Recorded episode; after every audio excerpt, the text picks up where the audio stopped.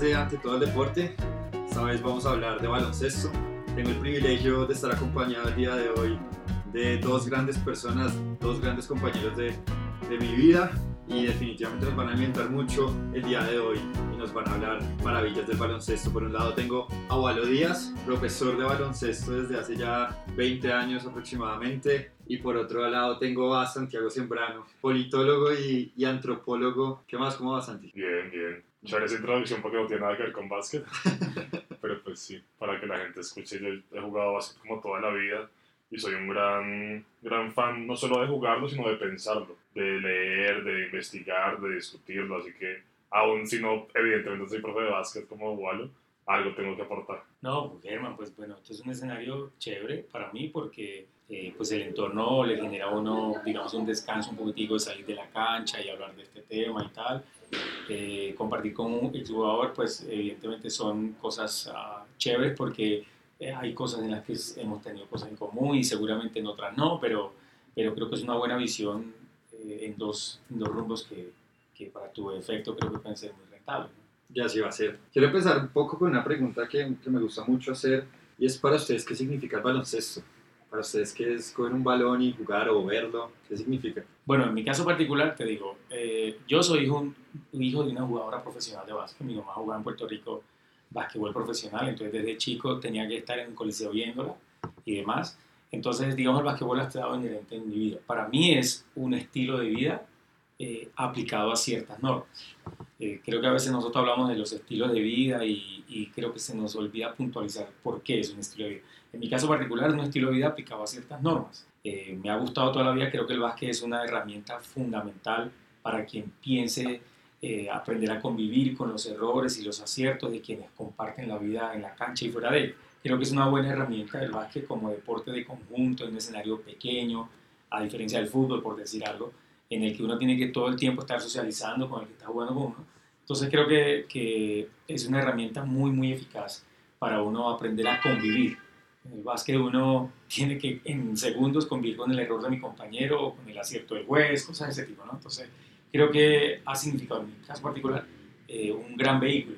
Para mí el básquet ha sido una gran fuente de identidad en mi vida. Digamos, desde que lo juego, empecé a jugar a los 8 años. Eh, que hay gente que empieza desde antes, pero también hay gente que empieza después, creo que es una buena para empezar a jugar. Eh, y fue algo que me fue formando como persona junto con la música. Yo encontraba en el básquet cierta forma de entender una estructura unas reglas muy claras, pero también no romperlas, pero como adaptarse a ellas. Hay gente que dice que el básquetbol es como jazz, que hay cierta estructura muy ordenada, pero tú aprendes a jugar con esas normas para que, sean, para que sean más flexibles. Entonces siempre me gustó eso, como hay unas reglas, meter el balón en el aro y defender y que el otro no lo meta, pero también hay mucho margen de improvisación, no se puede inventar movimientos. Igual yo nunca fui el más habilidoso, yo era más bien un jugador de fundamentos, pero aún así poder hacer un buen pase y hacer feliz al compañero y al equipo, pero también saber cuándo tú tienes que tomar el tiro y, ser, y no ser egoísta porque a veces uno tiene que tomar el tiro para el bien de todo el equipo. No sé, hay, hay muchas cosas del básquet que hablaban de la vida y de lo que es uno como persona. Y no, y pues me, me enseñó a competir y como yo soy una persona muy competitiva, siento, y, y, no lo hago simplemente porque me crea el mejor, sino que siento por, si yo presiono a los demás para que sean mejores, ellos me pueden presionar a mí, y esa, ese ambiente de competencia siempre me ha gustado. Eh, no, yo no será una mejor persona, mejor atleta, mejor deportista. Y todo eso lo, lo aprendí del básquet, entonces pues la, no, no, es toda mi vida, evidentemente, yo hoy no juego, veo NBA todas las noches, pero no juego. Pero desde que tenía 8, 9 años hasta que tuve 23, nunca dejé de jugar casi que ni una semana, entonces es gran parte de mi vida. Lo interesante de este programa es que tenemos, por un lado, a un profesor y por otro, a un jugador, aunque un profesor nunca deja de ser jugador, ¿verdad? Jamás, no, jamás, jamás. Exacto. Entonces, me gustaría preguntarte, Walo, ¿cómo desde las academias se están potencializando a las nuevas generaciones para, para hacer crecer el baloncesto en Colombia? Bueno, hermano, me alegra que me hayas preguntado eso por una, una razón. Eh, independientemente del trabajo que uno pueda desarrollar en la cancha y demás, eh, infortunadamente tengo que, que, reconocer que en Colombia, bueno, en gran parte de Latinoamérica, eh, digamos, los procesos de formación están muy, muy desligados un poco de lo que es el futuro inmediato de los chicos. Eh, infortunadamente las ligas y las organizaciones que se encargan de manipular o manejar a la, las categorías pequeñas pues no tienen, digamos, un lineamiento. Colombia no tiene, infortunadamente, una liga profesional, no tiene, digamos, eh, un- una organización que le permita a un árbitro creer que puede vivir de solo jugar la liga profesional, cosas de ese tipo. Entonces, a nivel de los clubes, lo que hacemos es tratar de incentivar el, el espíritu competitivo, pero al mismo tiempo que el chico se divierta y entienda que el básquetbol, como la mayoría de los deportes en Colombia, incluido el fútbol ahora, este, no necesariamente va a ser su, su modus operandi cuando sea un profesional. En Colombia no se puede pensar en vivir del básquet. Entonces hay que tratar de primero sentar las bases, que los chicos sepan que se pueden divertir, que lo gocen, que mientras lo puedan competir lo hagan, pero que deben hacer algo alternativo, ¿no? ¿Me entiendes? Como ser politólogo o antropólogo, esas cosas, ¿no? Entonces, para vivir de esto, del básquet no se puede. Ya, literal, digamos, es más como una actividad complementaria. Pero eh, tratamos desde luego de que, digamos, los torneos pequeños, donde los chicos empiezan a, a tomar las bases del básquet, lo disfruten, lo gocen hasta que su vida se lo permita, ¿ya? Pero infortunadamente aterrizándolo, desde mi, punto de vista hay que aterrizarlos y hacerles creer, mira, Colombia no tiene de hecho un gran, un gran basquetbolista que sea un marco de referencia, no lo hay. Ni siquiera el que estuvo tan cerquita de los Orlando Magic estuvo en, en, el, en el conocimiento de la opinión pública.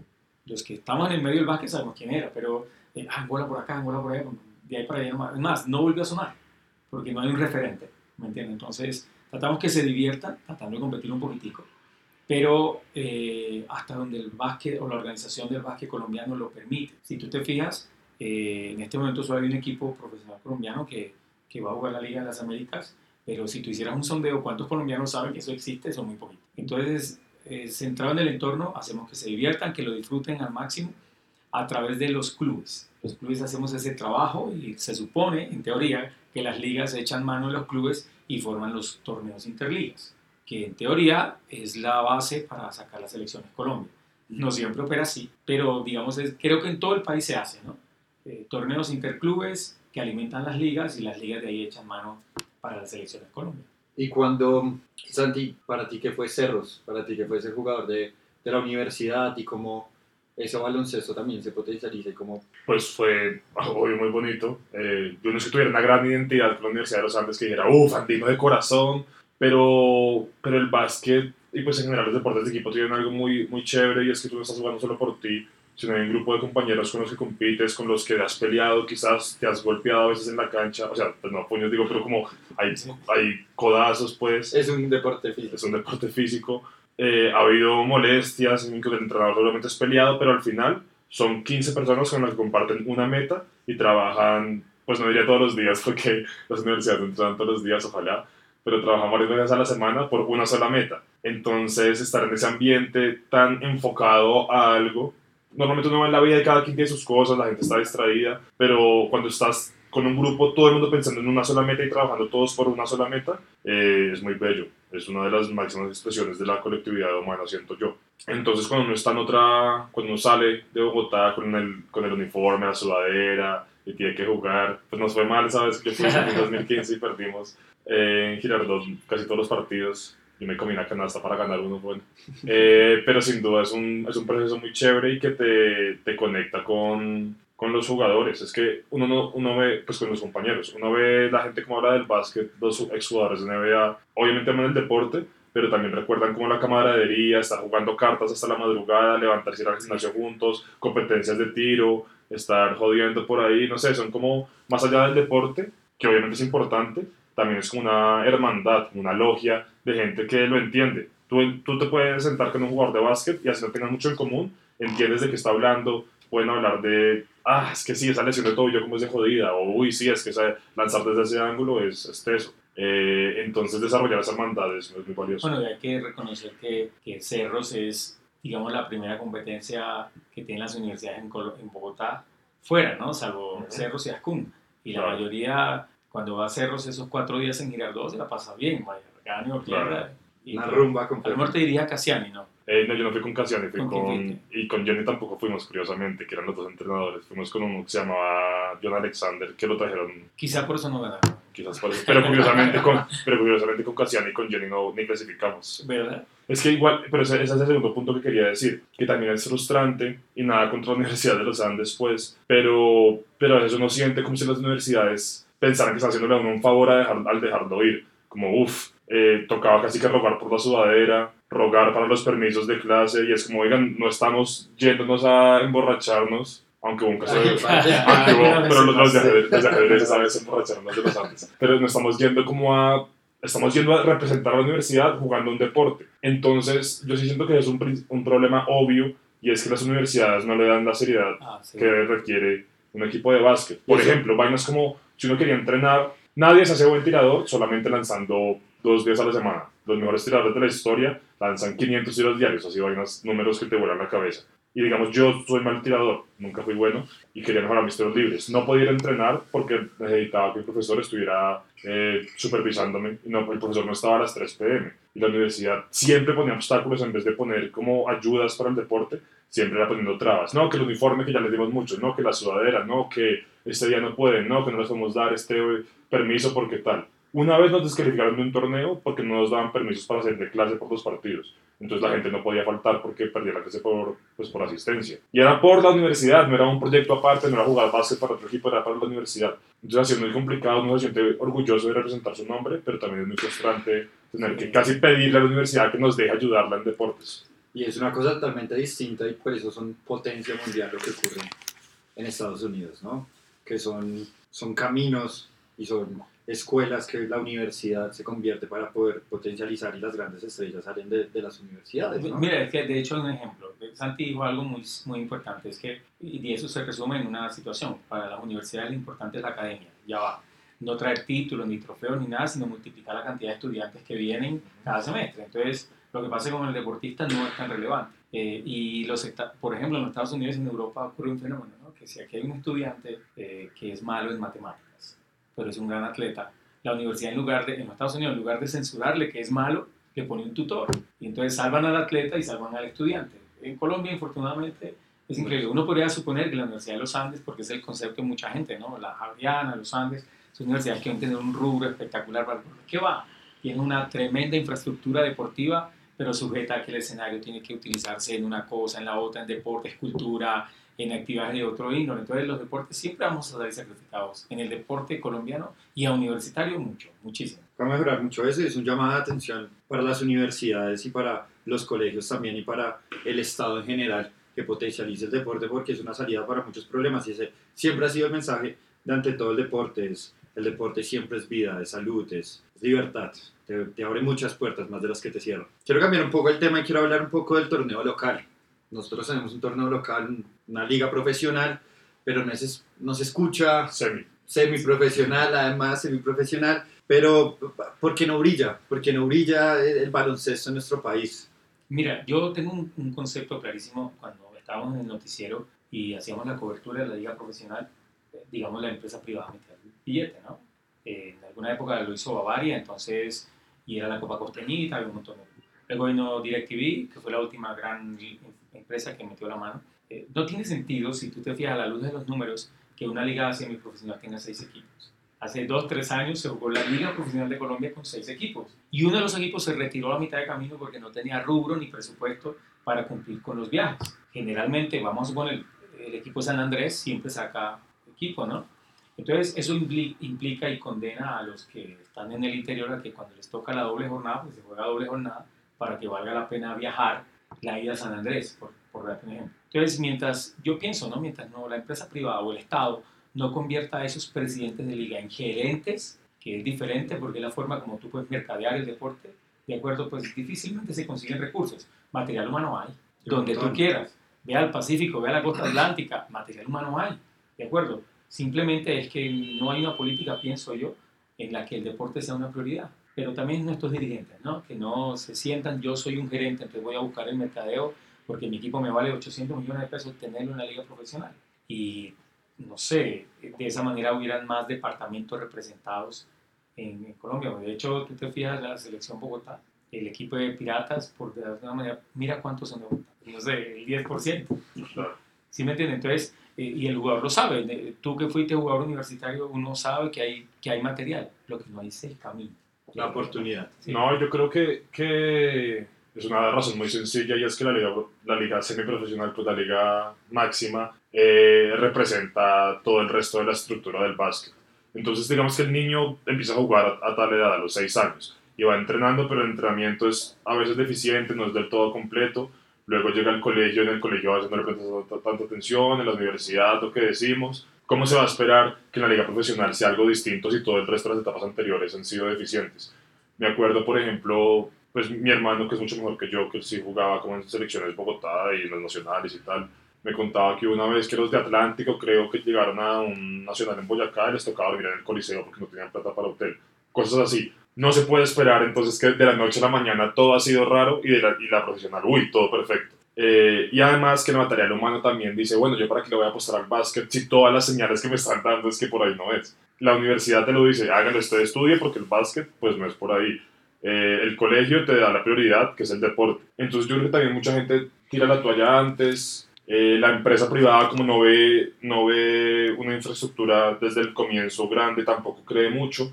Entonces, para mí es un problema del ecosistema. Mientras no todo el mundo se ponga, mientras, sí, sí, todo el mundo no está de acuerdo desde el principio en cómo lograr que el básquet crezca, desde las inferiores hasta el nivel profesional, no se va a lograr. Uno no puede, uno no puede hacer atajos en esto. Uno ve básquet en Estados Unidos, pues es, obviamente es un ejemplo malo porque es la máxima potencia, pero en cada nivel que hay son súper rigurosos van tomando las estadísticas a todos, el perfil, tal, tal, van siguiendo los jugadores, eh, semilleros de los equipos, en fin. Y ya llegan a la NBA, obvio, hay un montón de jugadores que se han ido formando y a los que no van a la NBA pueden jugar en la G-League y los que no van a la G-League pueden irse a otros países a jugar. Hay una infraestructura muy fuerte y ese es el problema, ¿no? puede depender de jugadores individuales que sean buenos o no, sino que lo primero que hay que hacer es construir una infraestructura que no dependa de talentos individuales, sino que se sostenga sola, casi automáticamente vaya renovando a, los jugadores y eso no pasa.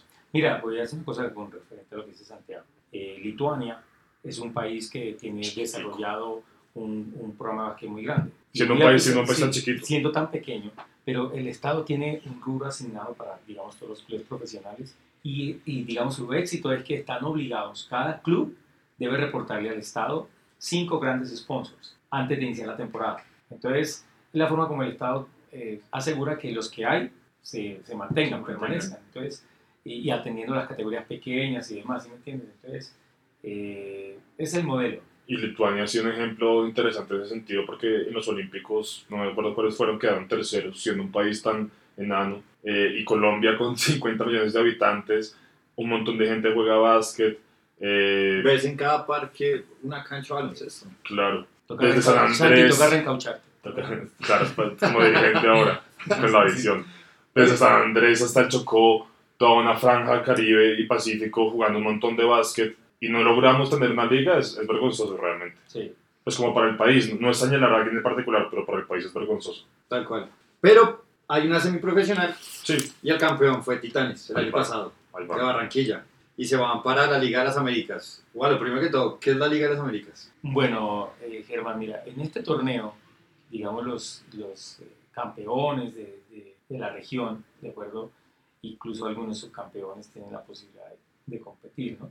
Eh, este torneo, bueno, creo que todos los años tienden a cambiar un poquitico la forma de eliminación. Entonces, en teoría no hay ningún país de América que no pueda competir, porque se supone que todos tienen su campeón, ¿ya? y hacen partidos ida y vuelta, ¿de acuerdo? En los grupos tú tienes que ir a jugar luego tienes que venir a jugar acá. En el caso particular de Titanes, creo yo que la secuela de los Juegos Centroamericanos le sirvió muchísimo, muchísimo el escenario, que bueno, así como le hemos dado a Pablo en un ratico al básquet, eh, hay que darle palmas, de acuerdo a la organización de los Juegos Centroamericanos en Barranquilla, porque tiene una infraestructura espectacular, de lo mejor que se ha hecho en, esa, en esos Juegos en la historia. Creo que hasta el momento han dicho que han sido los mejores Juegos Centroamericanos en la historia por la organización, la logística y demás. El Elías Chewin, el, el estadio donde juegan Titanes, que yo lo vi hace, no sé, cinco años, literalmente eso era un criadero de palomas. Y terminó convertido en un escenario increíble, lindísimo. ¿Ya? Entonces Titanes, gran parte de su éxito es que gracias a todas esas cosas ahora tiene fans, tiene público y le ha ido bien con ese tema. Entonces cuando tú tienes fans, entonces una cosa carga la otra, ¿no? Sí, una cosa va yendo a la otra. Santi usó el término ecosistema. Digamos, en este ecodeporte, una cosa va llamando a la otra. Entonces, yo creo, a mi modo de ver, el equipo no está tan fuerte. Digamos, para pelear en la Liga de las Américas, eh, muy, muy difícil. Lo tiene porque, ojo, que estamos jugando contra clubes. ¿Me entiendes? Si de pronto te aparece un club de Uruguay buenísimo, un club de Venezuela que están comiendo panela, pero les va súper bien. ¿Me entiendes? Entonces, eh, creo que es una oportunidad, ¿no? Para que todo lo que te- hemos dicho de que la gente no tiene tanto básquet, cuando toca jugar en Barranquilla, la gente vaya a la Liga de las Américas, es nuestra Copa Libertadores, el fútbol en básquet, más o menos. Eh, hay chances, pero no creo que del 4 para arriba, no. Sí, yo, yo también veo esta oportunidad más como, no fogueo, pero, pero sí, digamos, antes de aspirar a, a ganar la Liga de las Américas, creo que lo que hay que aspirar es a que Colombia tenga una presencia continua, eh, irregu- irregular, digo, en, sí, como que sea una buena presentación siempre. No puede ser, ah, que a veces llegó este equipo y le metieron 50 puntos y a veces a este equipo le faltaron jugadores, no. Primero, consolidarnos como un país que la gente diga, uy, Colombia, ok, Colombia siempre hay que tenerle respeto antes de pensar en, en ganarla. Porque los problemas de Colombia ya suelen ser, se ven cuando uno ve esos partidos de, de preparación un poco, porque son los equipos contra los que nos enfrentamos suelen ser eh, planteles que llevan varios años juntos entrenando, tienen jugadas muy bien definidas, tienen una, una identidad de juego muy clara, mientras que los equipos colombianos como son más a veces con refuerzos que traen de un lado y del otro, es como retazos de todo, se ve que no tienen una idea de juego tan, Sí. tan marcada y eso en una liga, o sea, eso de pronto pasa en Colombia, como que puedes ganar con eso, pero en- a nivel continental no hay forma. Entonces yo veo esto como una oportunidad de seguir viendo qué nos falta y bueno, pues ojalá ganar un par de partidos, pero no le veo mucha posibilidad Sí, de, no, de es, es- es verdad, mira, sabes, Eh, eh, a veces uno en el equipo 15 días, antes, una semana antes, eh, y, y- hay chicos que de pronto una universidad de los Estados Unidos y uno que viene de estar parado. Entonces, cuando se encuentran dos tipos de juego tan diferentes, eh, con de pronto un coach que no lo ha, no lo ha trabajado, entonces, pues es difícil lograr identidad. ¿no? O sea, que la Liga de las Américas, chévere, que vayamos, Mm. que vayamos. Pues ojalá Colombia haga una muy buena participación y los Titanes, como dicen ustedes, haga una muy buena representación de nuestro país. Quiero irme para el norte, la NBA. ¿Ustedes de qué equipo son? ¿Cómo es? Yo quiero ver si hay rivalidad acá o no. Eh, yo- bueno, mira, eh, yo, pues tú me conoces hace años, yo fui fan de Jordan toda la vida. ¿De Sí, de hecho tienes Sí, que yo soy fan de, de Jordan, no de los un buzo de los Bulls Sí, además. Yo soy fan de Jordan por, digamos, por todo lo que fue capaz de inventar. ¿ya? Después, como coach, me gustó mucho el modelo de Popovich y los San Antonio Spurs eh, han sido mi, mi, digamos, mi referente por el juego colectivo. ¿Me entiendes? Porque es difícil lograr en la NBA un juego tan colectivo cuando ese tipo de juego motiva al, al deportista a ser muy individual, a hacer show y demás, ¿no? Eh, si la NBA no tuviera las reglas que tuviera, LeBron James no fuera tan espectacular. Por eso el juego europeo es más de, de equipo. A mí me gusta mucho, hace los últimos dos años me ha gustado mucho los Houston Rockets. Me ha gustado mucho porque tiene un poquito de ambos, ¿no? Eh, ese Harden cuando está conectado es un bárbaro, es un bárbaro. Duerme la pelota, entonces da, da la sensación de la sorpresa, me gusta mucho. Me gusta mucho Houston, ¿de acuerdo? Eh, me ha decepcionado mucho los Ángeles Lakers, pero pues no esperaba algo diferente, que contratar una superestrella porque todo jugara para él. Pues no me sorprendió mucho.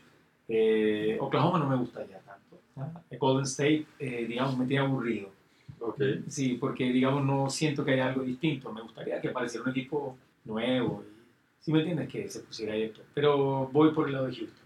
A mí, pues como cuando empecé a ver básquet, tipo 2002, 2001, 2003, pues los Lakers estaban mandando. Yo llegué, no llegué en la época de Jordan porque estaba muy chiquito, entonces llegué en la época de Kobe Bryant y Shaq. Y Kobe Bryant es mi jugador favorito. Acaba de decir Santi que somos de épocas diferentes, ¿no? Claro, diciendo la vieja con respeto. Entonces a mí siempre los Lakers me gustaron y además que mi familia es de España. Entonces cuando llegó Pau Gasol en 2008 me emocionó mucho y ganaron un par títulos ahí. Entonces soy de los Lakers en teoría. Pero desde que Kobe Bryant se lesionó el tendón de Aquiles en 2013 me dejaron de interesar un poco. Y aunque ahorita en teoría pues LeBron James los haría muy interesantes, tampoco no logran capturar mucho mi atención. Eh, con LeBron son un equipo bueno, pues no excelente, pero es un equipo bueno, que no habían sido hace 6, 7 años. Pero pues ahorita que LeBron está lesionado, es un equipo muy malo, muy flojo. Eh, y muestra también una falla, sí han perdido y además muestra una falla de los direct- pues, del equipo en desarrollar a sus jugadores jóvenes. Son ya tres años que han, han drafteado jugadores en picks altos que deberían ser buenos y uno ve a Brandon Ingram, Alonso Ball y como que no sé, hay algo que les falta y que no, no permite que LeBron James tenga un buen eh, elenco secundario. A mí sí me gustan mucho los Warriors, me parece que, que en sus mejores momentos, cuando están carburando todos, esa forma de compartir la pelota, de cortar, y que el, que el mejor jugador como Stephen Curry, que es uno de los mejores de la historia, ya esté tan dispuesto a sacrificarse, a poner cortinas, a, con la amenaza de su tiro, abrir, abrir camino para todo el resto del, del equipo. Es un ejemplo de cómo jugar. Hoy me gustan mucho los Milwaukee Bucks. Creo que Giannis Antetokounmpo es un jugador muy interesante, casi 2'10, pero a la vez maneja muy bien el balón. Creo que pocos han... eh, o sea, no, no sé la es muy joven, ¿verdad? Sí, tiene como 23. Sí. Y en la estadística, no sé cuál es, pero está promediando creo que 10 puntos, más de 10 puntos eh, en bandejas o clavadas, que eso es demasiado, nadie había hecho eso, creo que desde Shaq, digamos, desde hace 15 años. Y como trajeron a Mike Budenholzer, que era el técnico de, de los Atlanta Hawks las temporadas pasadas, él tiene un estilo de juego muy abierto, entonces trajeron también a Brook López, un poste que antes no lanzaba triples, pero ahora sí, y representa como esa evolución de la NBA. Entonces le abren toda la cancha de juego y Antetokounmpo puede entrar, y si no la clava, es porque alguien más lo ayudó y se la pasa al compañero que está ayudando para el triple. Entonces es un estilo de juego muy dinámico. Y me están llamando la atención también los Sacramento Kings, que, ha sido una- que han sido unas me reír total en las últimas temporadas, hace 15 años, no sé. Pero van logrando algo jugando muy, muy rápido y jugando a lanzar triples, a jugar con dinámica y a cansar al equipo rival en los últimos dos minutos de, de un partido. El equipo ya está cansado, mientras que los Kings siguen con cierta resistencia para poder jugar bien. Eh, pero sí, la NBA está muy buena y pues Harden ya yo creo que se va a llevar al MVP. Ayer metió, ayer que fue 14 de enero, metió 56 puntos. Bárbaro, bárbaro. En la mitad llevaba 30. O sea, nunca se había visto una temporada así. Pero creo que lo hice porque tiene la barba. Sí, eso es que es Similitud similitud. similitud física, similitud física. Pero sí está bueno, está buena. Para, para culminar, quiero que envíen un, un mensaje muy corto a todos nuestros oyentes de, de por qué el baloncesto. ¿Por qué el baloncesto? Yo creo que, que igual todos los deportes son, son muy valiosos, pues son chéveres. A mí nunca me ha llamado mucho la atención ni ver fútbol ni nada de eso, pero, pero le encuentro respeto a todos. Para mí el básquet tiene, tiene una gran dinámica de equipo, pero también tiene un suficiente margen como para que uno como individuo pueda encontrar su espacio con una finta cuando es, un crossover, eh, desarrollar su habilidad como jugador único. Porque si en fútbol son 11, entonces que destaquen 11 individualidades es muy complicado. En cambio en básquet como son 5, ahí jugando al mismo tiempo, cada individualidad pesa más. Pues es un tema de porcentajes. En básquet, en fútbol cada jugador es menos del 10%, mien- mientras que en básquet es el 20%, es un quinto literalmente de cada, del equipo. Y eso hace que cada individuo tenga mucho más peso y eso te permite a ti tener mucha más responsabilidad. En fútbol si el balón se va lejos, tú te duermes, no sé, en defensa. Mientras que en básquet nadie puede estar dormido, todos tienen que estar demasiado sincronizados para que funcione. Entonces ese balance entre colectivo e individuo a mí me parece que hace el básquet muy interesante. Walin, ¿por qué? Bueno, mensaje. ante todo el básquet para mí eh, es importante porque creo que eh, es un deporte que uno lo asemeja mucho a la vida diaria. Eh, algún día yo dije que los buenos amigos son como los tiros libres. Se repiten pero no nunca igual. ¿Me entiendes? Que eh, tú puedes tener una pérdida en el básquet eh, igual que en la vida y el básquet te pone inmediatamente a reponer lo que salió mal. Entonces creo que el, el básquet es eh, ese vehículo que por su inmediatez, por la rapidez, eh, por el hecho de que sea algo grupal, eh, lo puedes ap- aplicar un poquitico a lo que es tu vida diaria. Con respecto a pequeñas eh, victorias, un tiro libre puede representarte el juego, ¿de acuerdo? Y en la vida es lo mismo, una palabra dicha a tiempo puede representar una alegría para alguien. Entonces creo que es el bálsamo, ¿no? En los deportes, el bálsamo que por su mecánica propia le permite a uno tener una vida un poco más alegre, más práctica y evolucionar más rápido todo.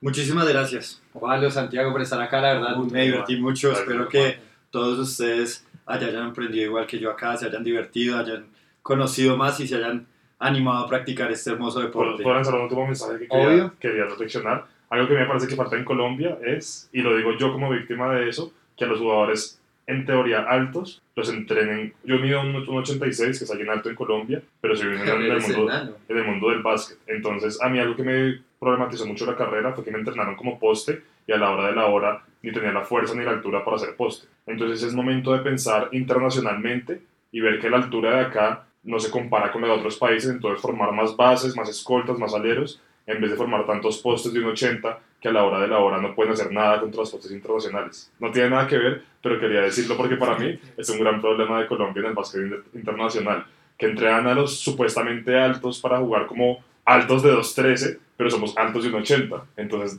no, no, no tenemos habilidades mucho de balón, ni de tiro, ni de pase. Bueno, yo sé pasar bien, pero eh, eso. A los, los bajitos, desde 1.60 hasta 1.90, 1.95, todos tienen que jugar como bases casi. Gracias. Eso es, perdón por la interrupción. A mí me entrenaron igual, entonces Sí, Ah, ok, eh, la, culpa es de él. Eh, muchísimas gracias por oírnos. Espero que, que se conecten en el próximo capítulo de Ante Todo Deporte. Soy Germán Eduardo. Muchas gracias por estar acá.